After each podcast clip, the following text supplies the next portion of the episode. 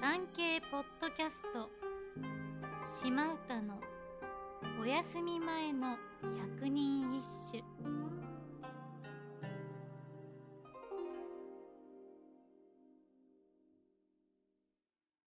第71番。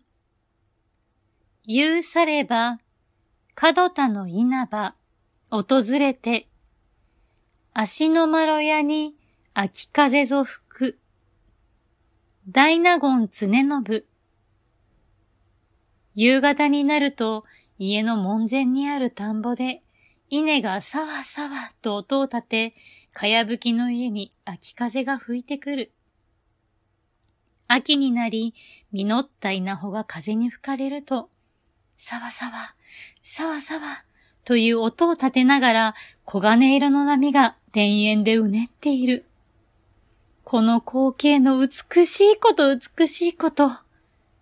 我が田舎富山も米どころなので、夕焼けの中でこの風景を見るのがとても好きでした。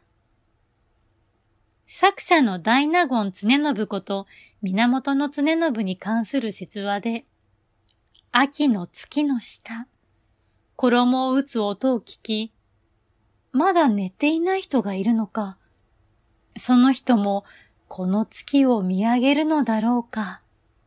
と、常信が読んだところ、なんとその音の正体、鬼だった、というものがあり、このエピソードは、月岡義俊や歌川国義が浮世絵に描いています。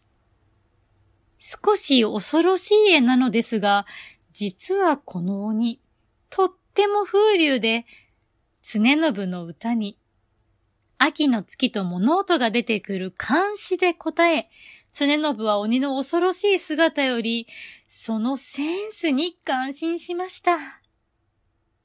いや、そこ？